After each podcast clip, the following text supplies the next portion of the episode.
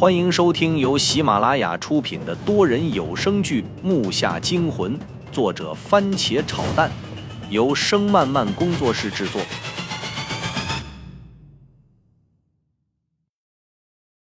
第六十一集，周震讲到这顿了顿，好像也在剖析着所有疑问。我听后觉得还是有很多东西没解开，包括那个国王到底是谁。还有那个神秘的人，但是思路倒是清晰了许多。我说老家地下墓里的图案怎么这么恶心呢？那这个玉棺里，应该就是上面记载所说的国王喽？十有八九就是了。那些虫子和国王的尸体也并不是消失了。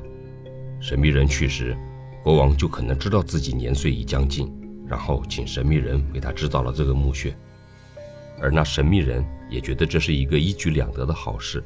建了墓穴，将虫子移进了墓里，这样又可完成国王心愿，用虫子作为机关守护它，又可解决虫子的问题。但是别的那些还真不好解释。这个神秘人到底是何方神圣，有如此本事，简直太可怕了。父亲感叹地说：“想来他已经明白许多真相。我觉得这些事情没有这么简单，而且那个神秘人……”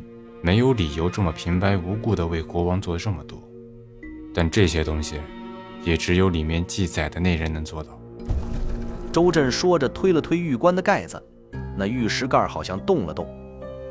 我倒觉得这么大个墓，里面那么多东西，肯定不会像上面记载的那么简单。这上面绝对掩盖了许多事实。我从上面记载的故事里听出了几丝矛盾。嗯，说的对。来。我们开棺。说着，将匕首插进玉棺棺身与棺盖相接的缝隙中，像刚开始周震那样划了一圈，然后用力推了一下棺盖。那玉棺的盖子向前挪动了一下，便露出了手指宽的一道缝隙。我看父亲现在这腰不行，赶忙上去帮着推。可谁想周震没等我到地方，就上前推了一把，棺盖径直滑了出去。整个关内的景象一览无遗，这下我三人都愣在了原地。我操！又来！我和父亲惊叹出声，脑袋头皮都炸了。我心里一个劲儿犯嘀咕：这到底是怎么回事？父亲颤抖看着玉棺里的尸体，穿的衣服和刚才那两具尸体其中一具一模一样，脸上同样趴着一条虫子，不过尸体躺得很稳，身体完好无损。如果不是皮肤冰冷发白，他就和活人没什么区别。可是最让我和父亲震惊的是，尸体旁边棺内侧右臂上写着三个歪歪扭扭的血字：“周南傲”。虽然字迹不是很清晰，写的又特别扭曲，但对于我和父亲，“周南”两字再熟悉不过了。加上玉棺是淡绿色。红色的字体被衬托得格外显眼。不过在我看来，那三个字的颜色应该是红黑色，干涸的像要快掉下来一样，并且在“周南奥”三个字后面还有个类似于是笔画的符号，不过只有淡淡的一点痕迹，离远了根本看不清。这……我脑袋充斥着眩晕的感觉，我错乱了。是谁在背后对我们做手脚？照片上的老爷是谁？去请爷爷的人是谁？这个棺材里的人又是谁呀？所有东西从根源被推翻了，思绪混乱的让我有种窒息的感觉。感觉到周震疑惑的眼神，他听我说过老爷的名字，现在他一定觉得我在骗他。不可能的，怎么都变成可能？连眼睛都不可以相信了。父亲始终不能接受面前躺在古墓里的人是自己的老叔，毕竟那是我们的亲人。爸，节哀吧。我安慰着眼圈红了的父亲。父亲深吸了一口气，伸手就想把那玉虫拿下来。周震一看，闪电般出手抓住了父亲胳膊。你要干什么？他的声音冷得好像冰窑里的气息。父亲心里不舒服，想挣开，气愤的道：“这件事不用你管了吧？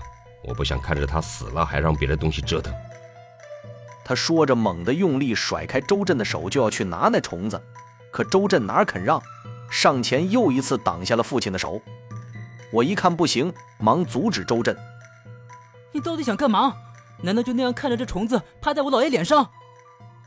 我心里也有些火，觉得周震有点太不近人情。虽然他救过我，也不能这样。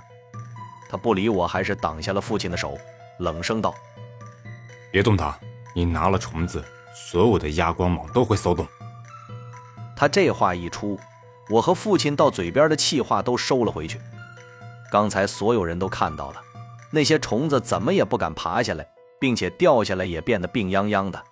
没想到是玉棺里的这个虫子搞的怪。